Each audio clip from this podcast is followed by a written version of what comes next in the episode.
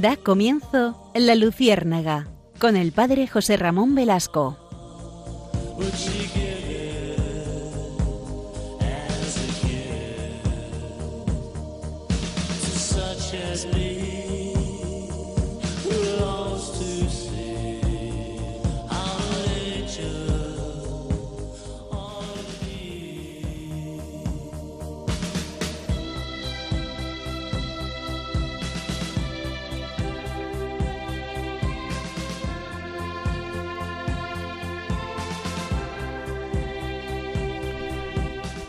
Corría el año de 1520.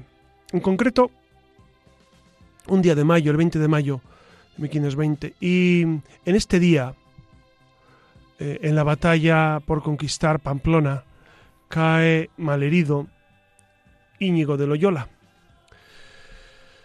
Nosotros después le conoceremos como San Ignacio, en aquel momento era un capitán del ejército de Carlos I de España y V de Alemania que está defendiendo pues el castillo, la ciudad, mejor dicho, en contra del ejército de francés, capitaneado por Francisco, el rey Francisco, que quiere conquistar esa plaza. Y ustedes saben que eh, después de esa herida de bala que le, que le hiere en la rodilla, una se la deja muy maltrecha y la otra también le toca un poco, pues lo llevan a su casa solariega en, en, Loyola, en su castillo de Loyola, en Guipúzcoa. Y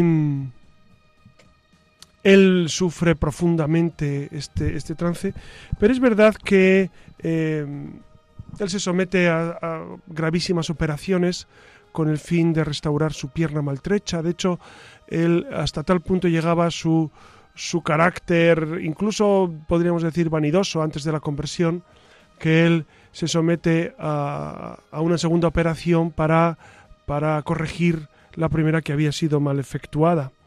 Eh, yacía convaleciente, por lo tanto, en su castillo, y en su alma se desarrolló una lucha entre la voz de Dios y los placeres de la carne. Él había sido un hombre, él se describe a sí mismo como un hombre que había llevado una vida desgarrada y vana, es decir, que había vivido pues en medio del mundo, pues en medio de placeres carnales también. Y en esa convalecencia, en su casa solariega, él pide a su hermana que le entregue algunos libros de caballería. En ese momento estamos, fíjense, a inicios del siglo XVI, para que nos ubiquemos, eh, es contemporánea Santa Teresa de Jesús, que también era gran aficionada a libros de caballería, que eran las novelas del momento. Entonces San Ignacio de Loyola pide pide mm, libros a su hermana para leer y ella mm, simplemente tiene eh, libros de santos, la Flos Santorum. Y, entonces Ignacio lee esos libros porque no tiene otra cosa. Y en esa lectura, él poco a poco se va sintiendo atraído a imitar los ejemplos de Cristo y de los santos, cuyas vidas eh, estaba leyendo y meditando. Y por y por otra parte recordaba también sus ilusiones caballerescas y los placeres del pasado, es decir, en su mente se agolpaban los pensamientos. Por una parte, le entusiasmaba la vida de los santos, Santo Domingo de Guzmán, San Francisco de Asís, etc. Pero por otra le atraían los placeres de la carne, recordaba pues seguramente sus excesos carnales del pasado las primeras eh, averiguaciones, los primeros pensamientos le dejaban el alma alegre. Pensar en, los santos, en Jesucristo, le dejaban el alma muy alegre. Pero pensar en lo segundo, en su vida pasada, le dejaba el alma muy triste. Y una noche vio claramente, lo escribe en el libro de su vida, una noche vio claramente con su imaginación a la Santísima Virgen con el niño Jesús en los brazos, lo cual inundó su alma de, luz, de dulzura y le hizo concebir profundo horror a los pecados de su vida pasada, hasta eh, incluso llegar a sentir asco de su vida pasada, lo cuenta él eh, en su autobiografía. Él se define como a sí mismo como el peregrino, él era el peregrino, y, y en ese peregrinar en el camino de la fe, él siente asco de su vida pasada. Y desde ese momento, desde esa conversión, en su casa solariega, cuando él dice, si San Francisco hizo esto, yo lo tengo que hacer. Si Santo Domingo hizo esto, pues yo lo tengo que hacer. Y con esa conversión, cuajada también de un cierto voluntarismo, pero que Dios se sirve de todo para lograr nuestra santificación, desde ese momento ya no volvía a sentir en su alma el más mínimo consentimiento a los pensamientos carnales, y él lo explica así en el libro de su vida. Hay otros casos de insignes jesuitas, saben ustedes que en 1556, eh, perdón, en 1534 funda la Compañía de Jesús, porque la fecha que les he dicho, 1556, es la de su muerte. Y en su compañía de Jesús se han dado casos también de hombres que han luchado valerosamente contra los malos pensamientos. Tenemos a San Juan Bermas, que escribía en sus apuntes espirituales, Constantemente miraré con horror y aversión las más ligeras imperfecciones que tiendan a menoscabar la castidad, la desordenada inclinación a los manjares, la inmodestia en los ojos, en casa y fuera de ella, la ociosidad y la tristeza. Y continuaba diciendo, si verdaderamente quieres ser hijo de María y de la compañía de Jesús, sé celoso en tu castidad. Hoy vamos a hablar del noveno mandamiento. Saben que durante estos últimos programas hemos ido desgranando los mandamientos de, de, la ley de Dios y hemos llegado al noveno. Los dos últimos, como ustedes saben, son de pensamiento, porque el noveno es no consentir pensamientos ni deseos impuros y el décimo, no codiciar los bienes ajenos. Pues si les parece hoy, nos detenemos en este, eh, eh, en este mandamiento que, fíjense, obliga bajo grave en cuestiones de pensamiento. Esto para muchas personas le resultará un poco chocante, porque uno dice, bueno, los pensamientos son libres, uno puede pensar lo que quiera mientras no lo haga o lo diga. Pues miren, Dios es tan infinitamente misericordioso que nos propone un camino de perfección en el que los pensamientos también son importantes. También hay que cuidarlos. Por eso, si les parece, esta noche acompáñennos en este nuevo programa de la Luciérnaga. Buenas noches, Siria Fernández. Buenas noches. Y buenas noches, Alex Gutiérrez, que desde el control nos cuida. Y acompáñennos, si les parece, en este nuevo vuelo de la Luciérnaga.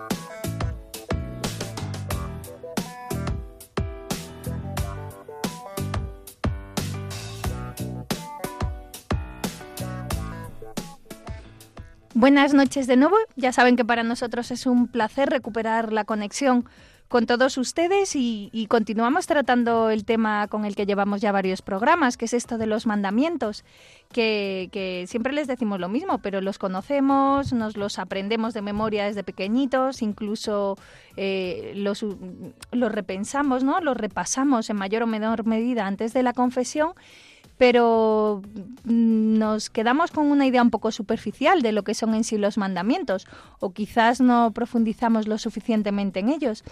Así que, que bueno, al final están ahí para iluminarnos, para comprenderlos y, y, una vez que los conocemos también poder llegar a amar los mandamientos, porque uno aprende a partir del amor y los mandamientos como tal, recuerden que no han llegado hasta nosotros para hacernos la vida más difícil, sino más bien todo lo contrario, ¿no? Para, para ordenarla, estructurarla, son una guía y, bueno, nos indican en definitiva cómo tenemos que vivir para ser más felices con nosotros mismos y con los demás, lo que redundará sin duda en, en nuestra relación con el Señor.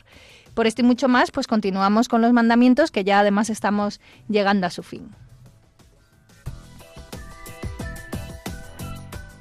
Recuerden que en el Antiguo Testamento Dios entregó los diez mandamientos a Moisés en el Sinaí para ayudar a su pueblo escogido a cumplir la ley divina.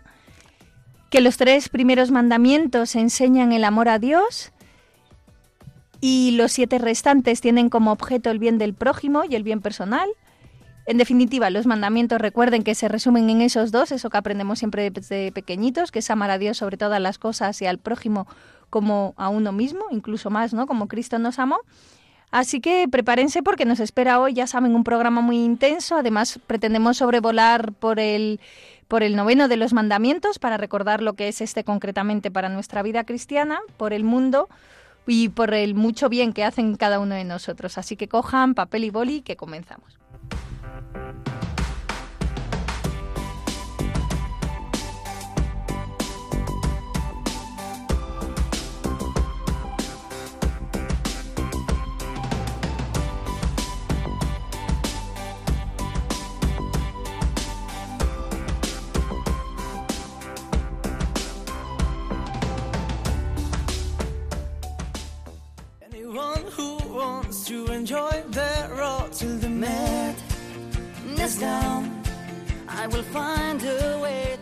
Estamos escuchando al grupo Aurin con su canción Last Night on the Earth, que trata sobre todo aquello que necesitamos expresar y que por algún motivo no hemos tenido ocasión de hacer. Y precisamente de esto va nuestra siguiente sección.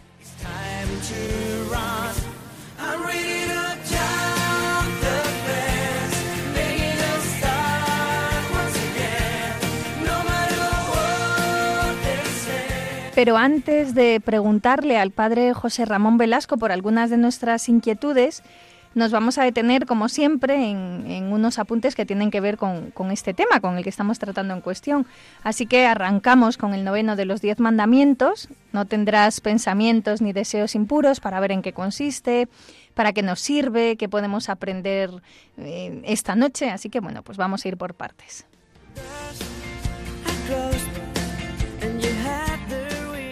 Lo primero que hay que saber es que este noveno mandamiento ayuda a vivir la santa pureza, que, al fin y al cabo bueno, está tan denostada en estos tiempos, y no se opone al deseo sexual en sí, sino al deseo desordenado.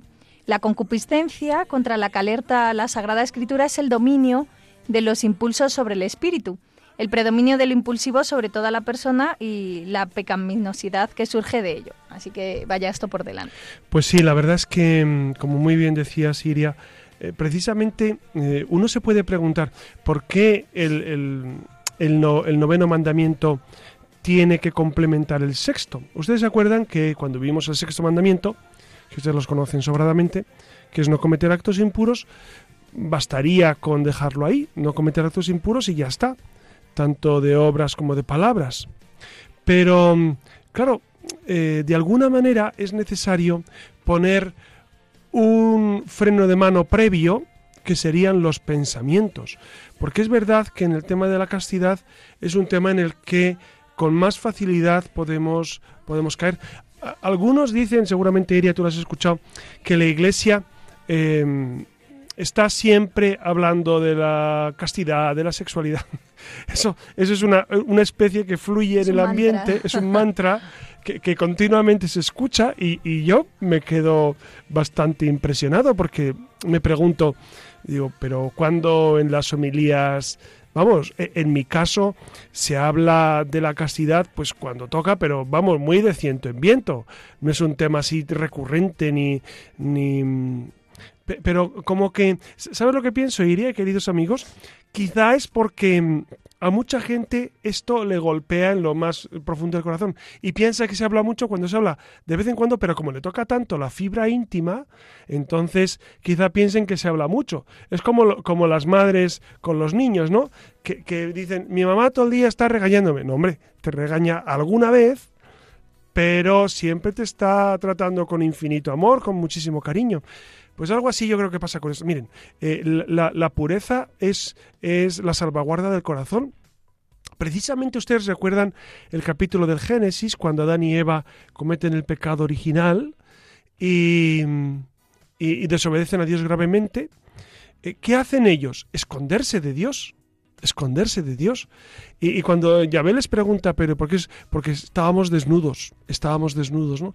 Fíjense que para nosotros eh, el, pudor es esencial y vivir esta relación con Dios y con, y con la gente, con esa pureza, es, es imprescindible. Por eso los pensamientos son tan importantes. Entonces, como les decía, el sexto mandamiento eh, abarca actos que los podríamos resumir eh, en, en obras y palabras, pero tenemos también el noveno, que es la salvaguarda respecto al pensamiento.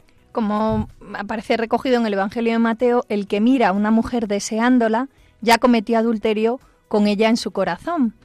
Bueno, a esto, esto el Papa Juan Pablo II, eh, recuerdo que comentando este texto que acabas de citar, Iria, el que mira a una mujer deseándola en su corazón ya cometió adulterio con ella, en su corazón siempre, eh, el Papa Juan Pablo II fue más allá y dijo, quien mira a su propia mujer, a su mujer, a su esposa, con malos deseos, comete también una falta contra la pureza, ¿no? Claro, porque, porque, porque eh, en el corazón está lo más hermoso del amor, pero también puede brotar lo más pecaminoso. Por eso, por eso salvaguardar el corazón con todos, con todas las mujeres y con todos los hombres, es importante para el ser humano. Este mandamiento se refiere a los actos internos correspondientes a los pecados contra el sexto y el séptimo mandamiento, que la tradición moral clasifica dentro de los llamados pecados internos de modo positivo lo que de lo que se trata es de, ordenar y vivir la pureza. ¿Y esos pecados internos cómo, cómo se podrían dividir? Pues tenemos, sí, son? por un lado los malos pensamientos, que es la complacencia amorosa, que son, los, son la representación imaginaria de un acto pecaminoso sin ánimo de realizarlo. Es pecado mortal si se trata de materia grave y se busca o se consiente deleitarse en ella. Claro, y, nuestros oyentes estarán preguntando, ¿Y, cuándo sería pecado mortal? ¿Cuándo sería materia grave el pensamiento? Pues eh, miren, sería materia grave cuando yo he consentido, lo he querido y lo he buscado. ¿no? Entonces, eh, ahí sería materia. Además, ¿saben lo que pasa con, este tema de los pensamientos? Que eh, ¿Por qué son tan malos? Porque nos esclavizan, porque cuando uno da rienda suelta a, estos pensamientos impuros, después ya no se puede soltar fácilmente. Y es por ello que mucha gente se engancha a, la pornografía, por ejemplo, o a, mirar impuramente al sexo complementario. Eh, ¿Por qué? Pues porque se ha dejado llevar por esta realidad. Es decir, los malos pensamientos nos atan y cuando son malos pensamientos profundamente graves, pues nos atan más gravemente. Otro pecado interno es el mal deseo, que es ese deseo interior de una acción pecaminosa con la que la persona se complace. No coincide con la intención de realizarlo, aunque en no pocos casos se haría si no existiesen algunos motivos que frenaran a la persona.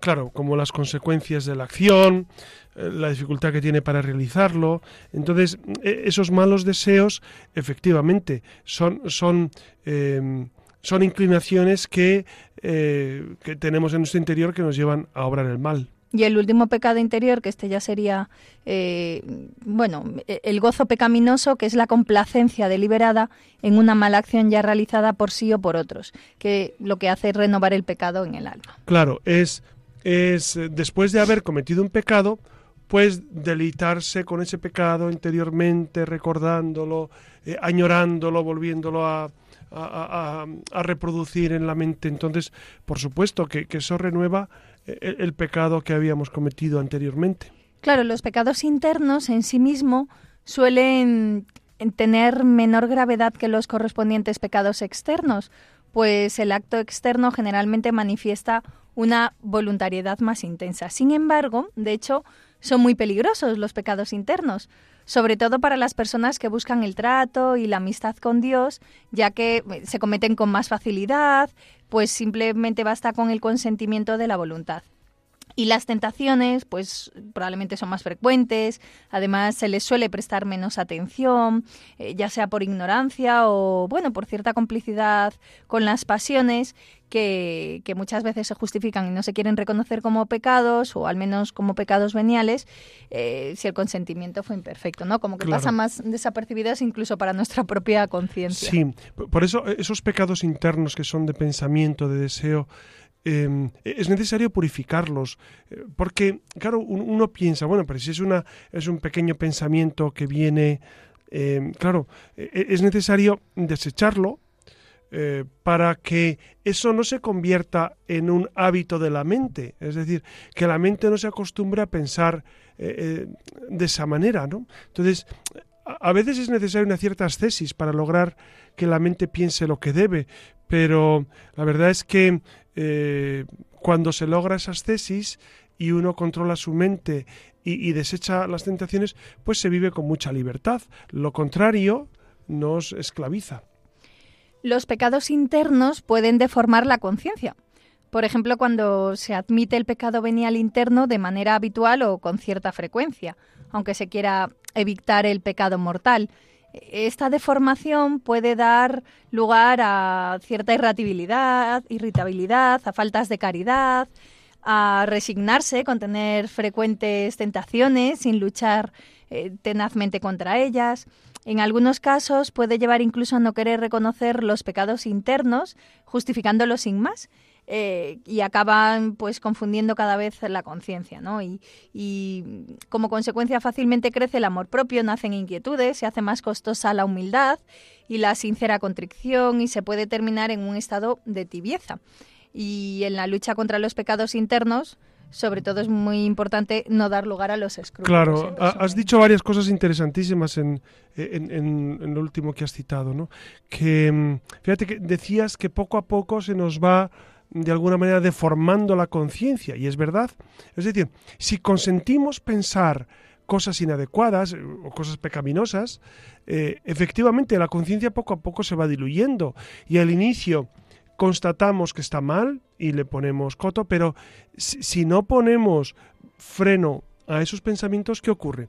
Pues que poco a poco nos vamos dejando llevar por las circunstancias y vamos pensando que eso no es tan malo porque mm, incluso podemos llegar a pensar que tampoco hacemos daño a nadie, que es lo que, es el parámetro mm, de moralidad que algunos tienen. Si no afecta a los demás, no está mal. Claro, e, eso es una moralidad absolutamente eh, fuera de la voluntad de Dios.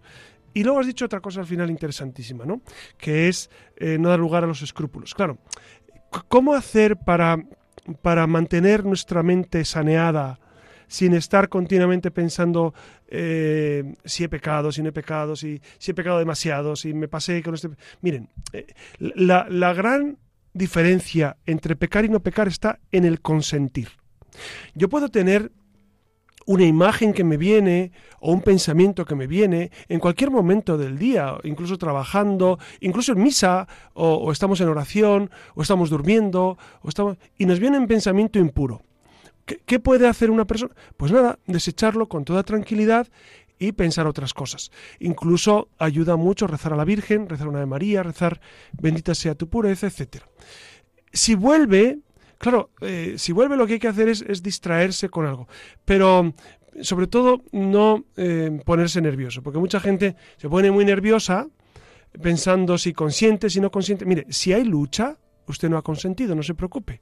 Si usted está luchando por mantener su mente sana, aunque esté luchando varios minutos, eh, pues no, no, pasa nada porque usted no ha consentido. Y ya está. Y, ya, ya, se cansará la mente de esa lucha. Pero es bueno distraerse con otras, incluso cosas banales. Distráigase con, pues haciendo cualquier cosa en su casa o en su trabajo, lo que sea, y, se le va, se le va. Yo tenía un compañero en cuando estudiaba en Roma que, que me contaba cuál era su método para, pues él estaba estudiando y a veces tenía pensamientos impuros, sobre todo en tentaciones, tentaciones de pensamientos impuros. Y me decía que él tenía un jueguecito, que tenía en su cajón, un jueguecito que, que, le, distraía muchísimo la mente.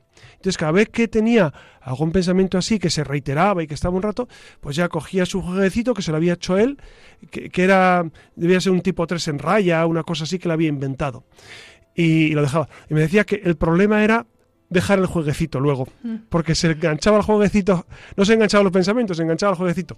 Pero eh, es verdad que cada uno tiene su, su modo de, pues, de evitar pensar lo que no debe y ya está. Pero es verdad que hay que distraer la mente para, para no obsesionarse con esta cuestión. Efectivamente, para que se queden tranquilos, no todo está perdido, ni mucho menos, ¿no? Pues para luchar contra los pecados internos, esto que les estaba contando José Ramón, nos ayudan fundamentalmente la frecuencia de los sacramentos que nos dan o aumentan la gracia y también nos sanan de nuestras miserias cotidianas, por supuesto la oración, la mortificación, el trabajo, buscando sinceramente a Dios, la humildad que, nos permite reconocer nuestras miserias sin desesperar por nuestros errores y por supuesto la confianza en Dios, sabiendo que siempre está dispuesto a perdonarnos y el ejercitarnos en esa sinceridad con Dios, con nosotros mismos y también en la dirección espiritual, cuidando con esmero el examen de conciencia.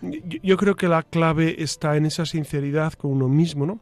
Y y, darnos cuenta que si uno vive los sacramentos con intensidad, la Eucaristía con frecuencia, la oración, el amor a María, sobre todo el amor a María, es un gran parapeto contra los pensamientos impuros. Porque cuando uno contempla a la Virgen, con toda la maravilla que es la Virgen, eh, pues uno no se le ocurre tener pensamientos impuros o, o, si los tiene, pues enseguida los desecha por contraste, porque ante una figura tan hermosa, tan excelsa, tan pura como la Virgen, como voy a estar yo pensando en cosas puras. Por eso eh, la vida sacramental, la vida de la gracia ayuda muchísimo. Rezar a la Virgen, rezar continuamente, eh, pues eso, eh, el bendita sea tu pureza, rezar el rosario cada día. Todo eso nos, nos libra de los pensamientos impuros. ¿Y ¿Por qué? Porque, porque María es, es el remedio eficaz contra todos los males y contra todos los pecados, ¿no? Por eso ella es la que nos ayuda de manera especial. Este mandamiento aborda la raíz de los pecados contra la castidad y la justicia. Y en sentido amplio, bueno, eh, de cualquier pecado, ¿no? En sentido positivo, este mandamiento invita a actuar con intención recta, con un corazón puro, por eso tiene una gran importancia, ya que no se queda en la consideración externa de las acciones, sino que considera la fuente de la que proceden eh, dichas acciones, ¿no? la parte interior.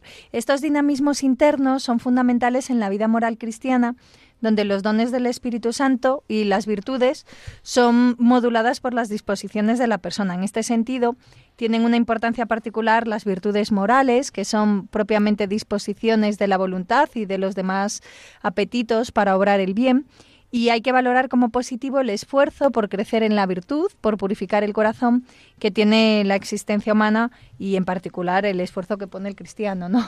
Claro. el católico. Claro, precisamente esos dones del Espíritu Santo eh, son los que nos impulsan a, vivir eh, con fuerza estas virtudes. ¿no? Hay un don que es el de la fortaleza. ¿Cuál es el don de la fortaleza? Pues es ese don del Espíritu que nos ayuda a combatir las tentaciones.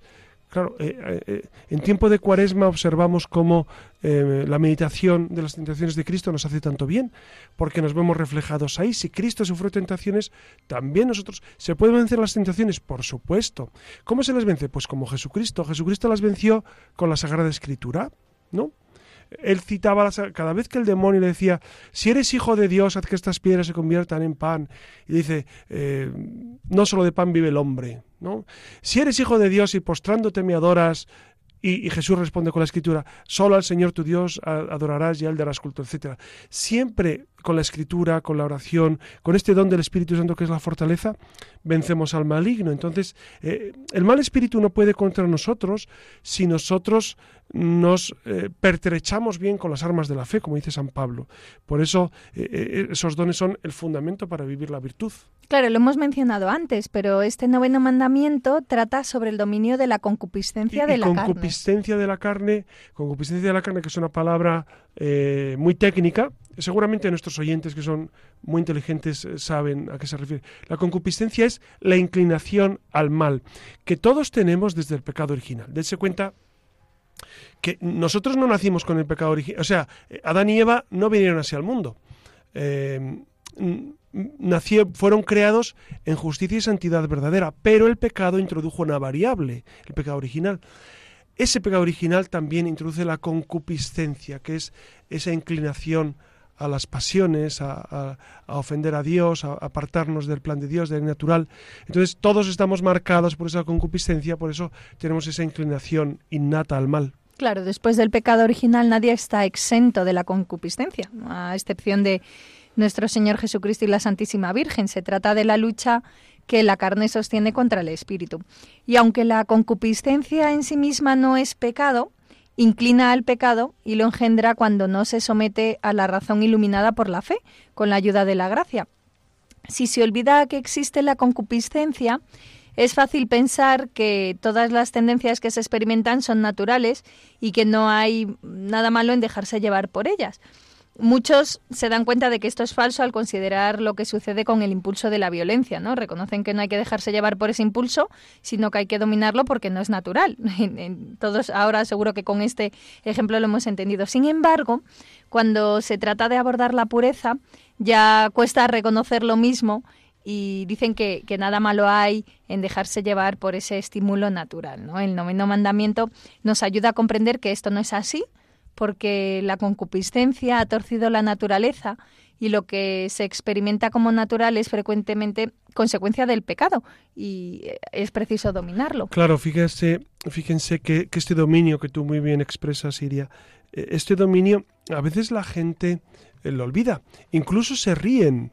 Eh, yo observo cómo en algunos programas de la televisión o en la radio o en algunos o incluso en, en internet se burlan de la virtud de la castidad y, y, para, y, para, muchos vivir la castidad, vivir, vivir esa pureza de pensamiento, palabra y obra, no solamente es medieval, es absolutamente contrario al sentido común. Incluso hay corrientes psicológicas, no olvidemos a Freud y algunas corrientes del siglo XX, que hablan de, de unos ciertos traumas para personas célibes, para personas que, que, que, viven la castidad, que viven la pureza en absoluto.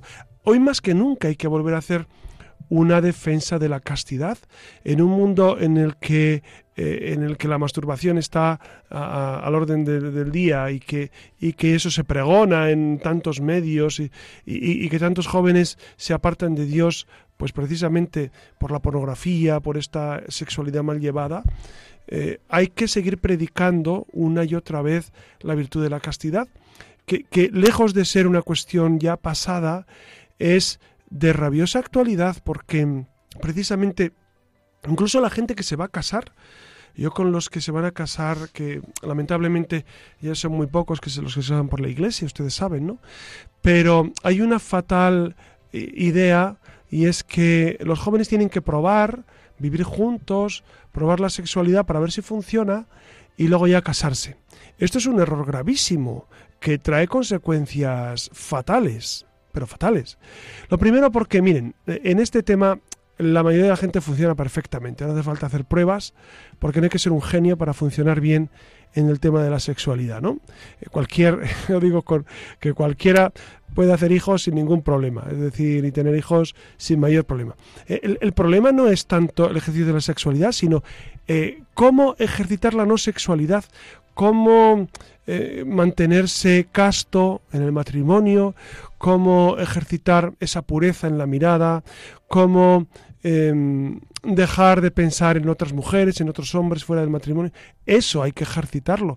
Y eso, eh, si no se cultiva en el noviazgo, después es muy difícil, eh, es muy difícil conseguirlo. Por eso, la fatal preparación que ahora los jóvenes tienen para el matrimonio les augura un futuro complicado. Claro, ustedes me dirán, ay, no, no me diga eso, padre, que yo tengo un nieto que vive con su novia. Pues mire, si usted tiene un nieto que vive con su novia, con su novio, eh, creo que tenemos que hacer dos cosas. Primero, rezar fervientemente por su conversión, porque, porque está jugando con fuego. Y, segundo, de vez en cuando decirle que, que es el peor modo de comenzar un matrimonio.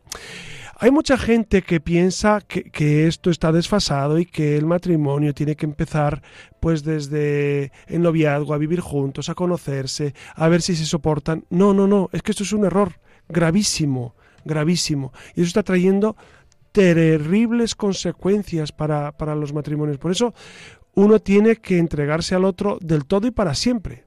Eh, claro que hay que conocerse, pero vamos, que conocerse sexualmente, repito, no hay que ser un genio para, para ser bueno en el terreno del sexo, ¿no? No hace falta ser un genio y cualquier sexólogo se lo dirá. Entonces, eh, que, nos dejen de, de, mentiras y, sobre todo de, esa, de ese modo de manipular la realidad. No es necesario vivir juntos para, para después tener un buen matrimonio. Es necesario ser muy maduros. Yo os insistiría a los que se casan que fueran profundamente maduros, cosa que en ocasiones no se descubre. Miren, yo, eh, me ha tocado casar a muchas parejas y algunas las he casado muy a mi pesar. Y se lo digo con todo el cariño del mundo. Porque eh, los veía, claro, yo estoy obligado a casar, si ellos expresan su deseo de contraer matrimonio en la iglesia, tienen derecho porque son bautizados. Pero en algunos casos yo les, les hubiese dicho que esperasen unos cuantos años y, madurasen hasta, hasta tener ese equilibrio para contraer matrimonio. No sé, Iria, Iria está casada, Iria sabe más del matrimonio que yo, seguramente. ¿Tú qué piensas? ¿Que es necesaria esa madurez para el matrimonio? Sí, fundamental, fundamental. Sí, yo también me llevo las manos a la cabeza cuando la gente te dice que primero tienen que conocerse, tienen que vivir juntos. Porque yo a veces pienso, fíjate, ¿y si no se llevan bien, qué hacen? ¿Tiran el noviazgo por la borda. O sea, al final yo creo que, que, el matrimonio tiene mucho que ver con el sacrificio, ¿no? Con el servicio, no sacrificio, con el servicio del uno al otro. E, es la clave, la clave diría que lo has dicho perfecta. E, es e, el fin del hombre es ser feliz. Sí, eso lo dice Aristóteles y está fenomenal pero ser feliz mediante el servicio. Es decir, sirviendo somos felices, ¿no? Entonces uno se casa para servir. Claro, mutuamente, ambos cónyuges, ¿no? Entonces ahí está el problema. Cuando, cuando descubres egoísmo eh, en tu cónyuge, y entiendo, pero, pero claro, pero tienes que saber muy bien con quién te casas. Por eso la vida de fe ayuda tanto en, en, una relación matrimonial. Y las necesidades de las certezas, ¿no? Yo tengo amigos que también que dicen que no, yo no prefiero vivir juntos, tal, y, si funciona. Yo siempre pienso que un compromiso también es una certeza, es un apoyo al que tú te agarras. Si no, a la primera de cambio, pues efectivamente, si hay algo que te molesta, no tienes un, no tienes un compromiso, no tienes un contrato, ¿no? No tienes una certeza que te dice si la otra persona va a dar la cara. Y en el fondo eso no es una profunda desconfianza en el amor. No, claro una profunda desconfianza en el amor de que no te fías del otro. A veces la gente no se fía ni de su propio amor. Mm, ¿Cómo no me fío ni de mi propio amor, ¿cómo me voy a fiar de tu amor? Es como un contrato, como los contratos estos prematrimoniales que firma la gente que tiene tanto dinero, ¿no? O, ah, no sé, yo, yo a veces incluso eso me, ¿A ti me te pasó eso tenías demasiado dinero? No, no, no, no, no, yo no me planteaba. Pero, pero fíjate, eso ya es una declaración de intenciones, ¿no? Claro. Si va mal, no sé, eso es como empezar mal es como lo mío es mío, lo tuyo es tuyo y probamos. No, estamos hablando del sacramento del matrimonio, no es una prueba. Estamos hablando de dar la vida por el otro. Digo yo, ¿eh? no, no sé, desde mi ignorancia. perfecto, desde tu experiencia. Desde mi experiencia. ¿Que llevas cuántos años casado Pues diez años ya. ¿Diez, años, ya? Qué barbaridad. sí, sí, sí, se hace largo. no, al contrario. no, no. Parece que fue ayer. Parece que fue ayer, sí, sí. Pero bueno, vamos a hablar de lo importante de este mandamiento, que, al final no es otra cosa que la exaltación y la reivindicación, ¿no? por decirlo de alguna manera, de la pureza, ¿no? que, que al final es una palabra un poco que chirría en estos tiempos. La pureza de corazón significa tener un modo santo de sentir. Con la ayuda de Dios y el esfuerzo personal se llega a ser cada vez más limpios de corazón y limpieza en los pensamientos y en los deseos. Por lo que se refiere al noveno mandamiento, el cristiano consigue esta pureza con la gracia de Dios y a través de la virtud y el don de la castidad, que yo creo que muchas veces nos olvidamos de pedir este don. El don de la castidad, de la pureza de intención, de la pureza en la mirada, de la mirada, de la pureza de la oración. Bueno, al final pues creo que son algunas de las claves. fíjense, lo importante de la mirada eh, eh, es clave porque, ¿verdad? E, el modo de mirar dice mucho de las personas, ¿no? E, el poder mirar a los ojos a, la gente, e, eso es clave. Y bueno, sobre esto se, puede hablar muchísimo. Sí, la pureza de la mirada no se queda en rechazar la contemplación de imágenes que son claramente inconvenientes, sino que exige una purificación del uso de nuestros sentidos externos, que nos lleve a mirar el mundo y las demás personas con una visión sobrenatural se trata de una lucha positiva que permite al hombre descubrir la verdadera belleza de todo lo creado y en modo particular la belleza de los que han sido plasmados a imagen y semejanza de Dios. No estamos mirando una cosa, ¿no? Eh, la pureza además exige pudor.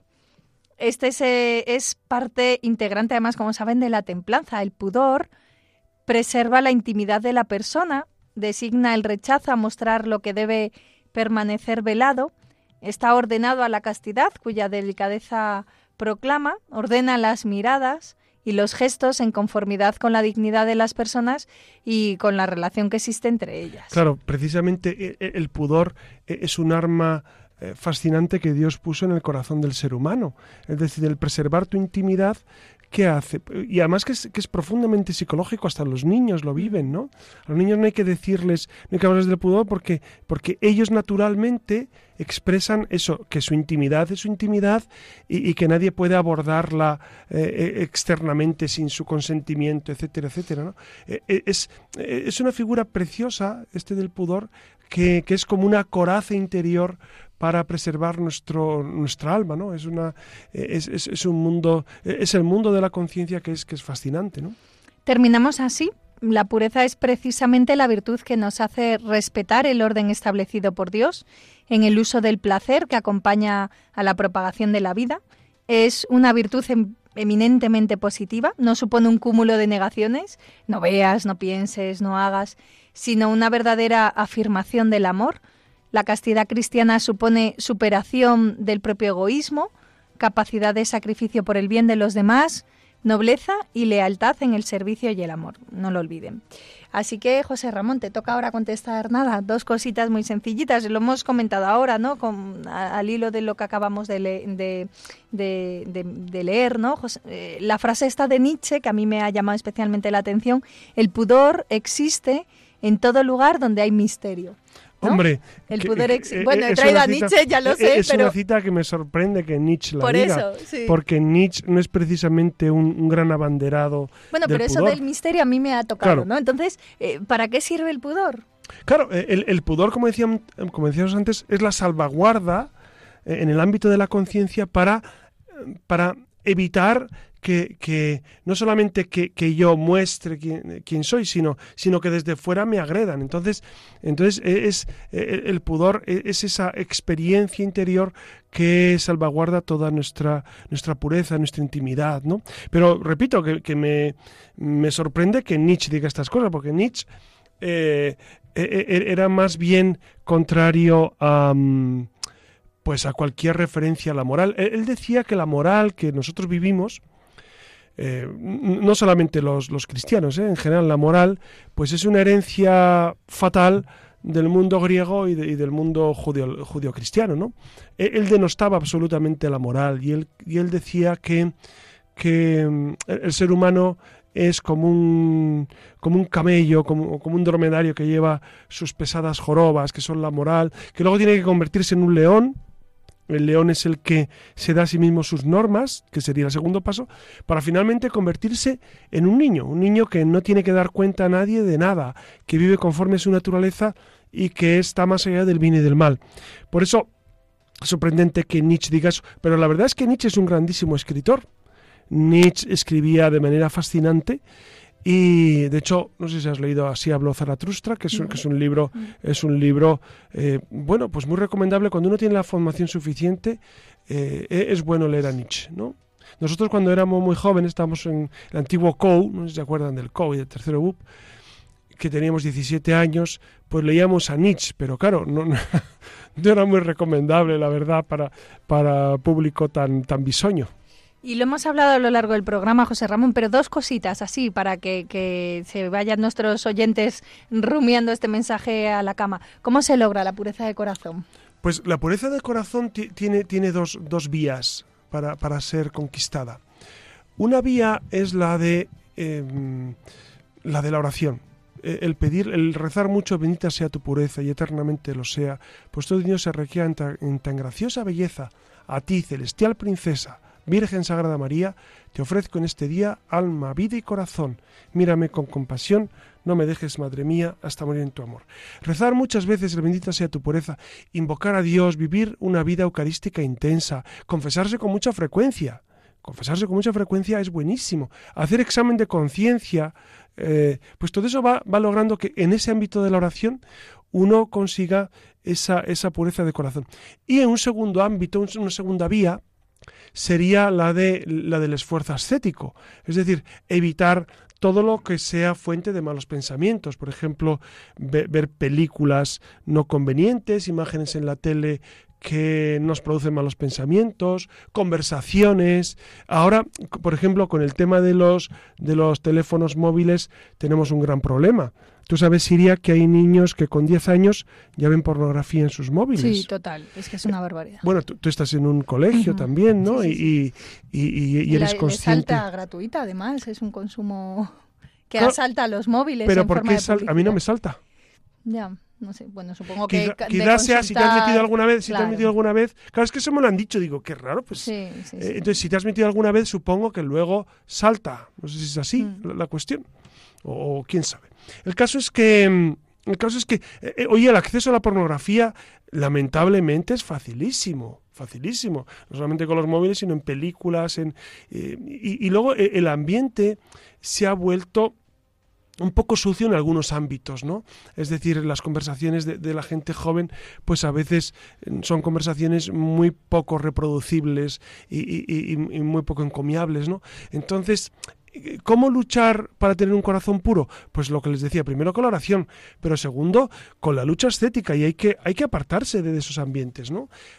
No se trata de ir a esos ambientes y decir, yo voy a vencer a la tentación, yo me voy a meter ahí, voy a... No, no, no. Es mejor huir huir de la tentación, claro.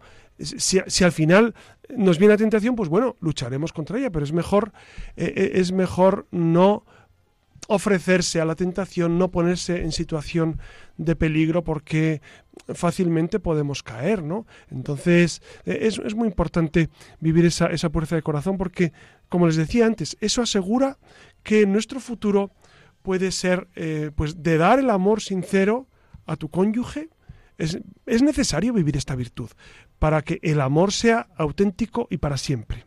Aquí lo dejamos por esta noche. Quedan muchos interrogantes, pero imagino que para hacer de boca estas respuestas les serán suficientes. Así que muchas gracias, José Ramón, por tus palabras. Recuerden que tenemos un correo electrónico, la para que nos dejen algún comentario, nos lancen alguna propuesta, preguntas, lo que ustedes consideren. Y bueno, ya saben que les esperamos en la red.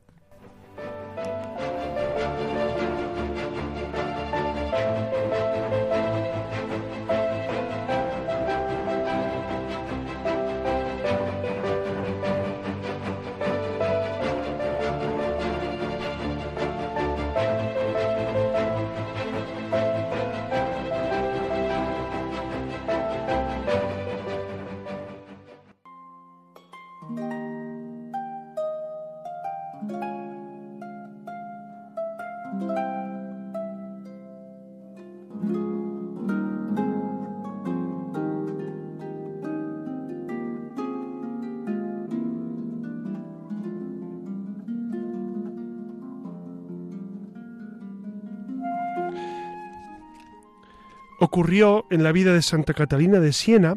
Ustedes saben que es una grandísima mujer que es doctora de la Iglesia, que e, ella vivió, vivió precisamente em, pues esta realidad de las tentaciones contra la castidad. Ella sufría muy fuertes y persistentes tentaciones contra la pureza. Le parecía que la pequeña celda en la que vivía estaba llena de demonios, eso, eso lo escribe ella. Se fue entonces a orar a la iglesia de la colina, en vez de hacerlo en su aposento, pero allí también acudían a ella los malos pensamientos y los malos deseos, y resignada se entregó entonces en los brazos de Cristo y le dijo, Señor, he escogido sufrir para agradarte. Acepto también, Señor, este sufrimiento de las tentaciones, por todo el tiempo que tú quieras. Hágase, pues, tu santa voluntad. Y por fin se calmó aquella tempestad de tentaciones y su alma volvió a volar tranquila y apacible por los cielos del amor. Así las cosas, se le apareció Jesús llevando la cruz a cuestas y la felicitó por su constancia y su resistencia. Qué consuelo experimentó al ver a su amado Jesús. Pero acudió a sus labios esta dulce queja. Le dijo, Señor, ¿Dónde estabas cuando mi alma triste se anegaba en el lodo de aquellos feos pensamientos? Y Jesús le contestó, Yo estaba, hija mía, en el centro mismo de tu corazón constantemente. Es verdad que si le pedimos al Señor su fuerza, el Señor nos ayuda a vencer esas tentaciones. Por eso, cuando nos acecha el enemigo con esos pensamientos impuros, es necesario acudir al Señor, acudir a nuestra Madre, y ella vendrá y Él vendrá en nuestro auxilio, no lo duden. Los, hasta los santos tienen tentaciones, como ven, pero los combaten y vencen esas tentaciones. Por eso les animo encarecidamente a vivir esta vida de pureza y a vivir siempre en el Señor. Buenas noches, Siria Fernández. Buenas noches. Buenas noches, Alex Gutiérrez. Y buenas noches a todos ustedes que tengan un feliz descanso. Les ha hablado su amigo José Ramón Velasco.